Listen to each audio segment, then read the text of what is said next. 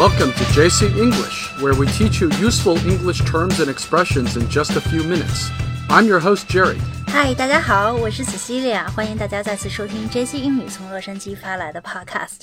那现在正是放暑假的时候哈，这个每天给孩子们做饭真的非常浪费时间。那最近我和孩子们呢就迷上了方便面，一顿饭十分钟就能搞定，真是太方便了。 Yeah, Cecilia, since you love to eat 方便面 so much, how would you translate that term into English? 呃，我觉得如果把方便面直接翻译成 convenient noodles，挺奇怪的吧？ Yeah, actually, we call them instant noodles, or ramen for short. We don't transliterate the term 方便 into convenient. 哦、i n s t a n t noodles，因为做起来很方便，即刻就好，所以叫 instant noodles。那这个是挺形象的。然后你说 ramen，实际上就是指的我们中文里的拉面，对吧？ Yeah, ramen is actually the English pronunciation of the Japanese term for instant noodles, which was taken from the Chinese. 记得我们几年前去这个日本玩的时候，哈，大街小巷都有 ramen 的招牌，然后日本人很爱吃这种快餐式的拉面，美国人其实也挺喜欢吃方便面的，对吧？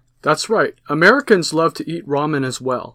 In fact, in US prisons, instant noodles are one of the most popular items that prisoners trade for.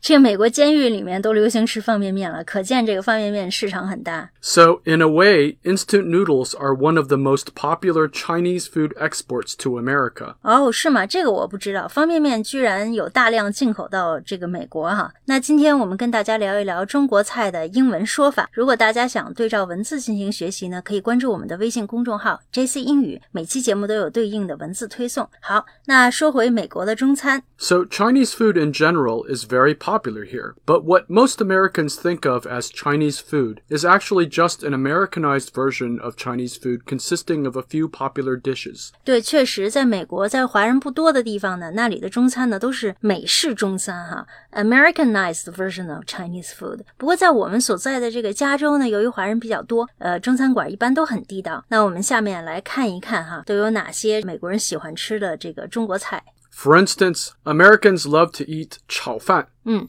炒饭的英文是 fried rice，然后还有美国人也很喜欢吃炒面哈，这个英文是 chow mein. 嗯炒面，这个完全是中文的音译了。 Yeah, that's right. Other popular Chinese dishes in America include spring rolls, even though Americans incorrectly call them egg rolls. 嗯，spring rolls。顾名思义就是春卷儿哈，美国人呢经常说 egg rolls，说成蛋卷儿，但实际上我们中国人说的蛋卷儿是一种零食啊，跟这个春卷儿完全不一样。 Americans also like to eat hot and sour and wonton soup. 美国人还特别爱喝这个 hot and sour soup 酸辣汤哈，还有你说这个 wonton soup 这个词挺有意思哈，wonton 就是馄饨的意思哈，估计也是从中文音译过来的哈。 That's right. 嗯，还有呢，美国人最爱吃的两样菜，宫保鸡丁和酸辣鸡。 Yes, kung pao chicken and orange chicken.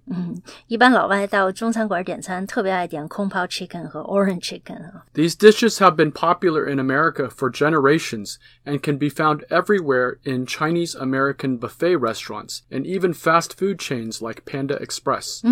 在美国，这个快餐除了肯德基、麦当劳以外，还有一家呢中餐的连锁很出名，叫 Panda Express 熊猫快餐。这个熊猫快餐呢很有意思，你在前台点菜的时候可以看见后厨的人在做饭哈。我们就看到里面这个除了亚裔的员工以外，还有很多墨西哥人，很有意思。不过他们做的菜还挺可口的，介于美式中餐和地道中餐之间。 So nowadays, thanks to globalization and an influx of more Chinese immigrants, Americans have learned to appreciate more authentic and varied Chinese food. 嗯，是这样的，越来越多的这个美国人呢，开始接受 authentic Chinese foods，就是地道的中餐哈。 Yeah, so in recent years, Americans have started to like eating dim sum and dumplings, especially 小笼汤包, which are called soup dumplings. 嗯，这个 Jerry 已经把中文说出来了哈，小笼汤包 soup dumplings，这 dumplings 就是饺子的意思哈，饺子里面有 soup 呢，就叫小笼汤包了哈。这个美国人很爱吃哈，这个其实 这是属于点心啊，dim sum。那美国的华人早先呢，广东人很多，所以这边的粤菜馆非常多。That's right, and a lot of famous Chinese restaurant chains like Din Tai Fung have opened branches here. 那我们这边最火爆的一家餐厅就是提到了哈鼎泰丰。那这家餐厅呢，从来不接受预定，平均排队两个小时，比国内的连锁火爆多了。We also have a Meizhou Dongpo near our home, as well as a Little Sheep, which is what Americans call 小肥羊。那不只是粤菜哈，近年来呢，像这个梅州东坡呀、小肥羊、海底捞什么的，通通入驻我们的南加州。我们还能在家门口吃。到地道的北京菜呢。 And we can even have relatively authentic Peking roast duck or 北京烤鸭 here. 嗯，对，北京烤鸭叫 Peking roast duck。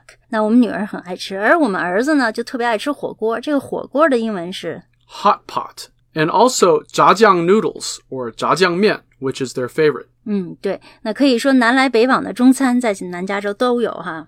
And if we drive a bit into LA, we can even get Guilin rice noodles and Shanxi style noodles. 嗯，这个桂林 rice noodles 就是桂林米线哈，这个我们在洛杉矶也能吃到。 Well, we are a bit spoiled for choice when it comes to Chinese food because we live near LA, Which has the highest population of Chinese in America. 是啊，吃中餐方面是很多华人选择居住洛杉矶的原因之一哈。说了这么多菜名，我这个口水都快出来了，我们就此打住了。那今天我们跟大家聊一聊中国菜的这个英文名字。如果你要到美国来旅游呢，就赶快要记住啊，非常实用。那我们节目的文字版本可以在微信公众号 JC 英语的推送里找到，大家可以关注一下。那么如果想每天利用碎片的时间学习英文、了解美国文化的朋友呢，欢迎订阅我们的会员课程，一周六天更新，工作日呢每天更新两个栏目，由我和 Jerry 呢每天为大家奉上精彩的节目。那等待你的加入啊！Thank you for listening. See you next time. Bye bye.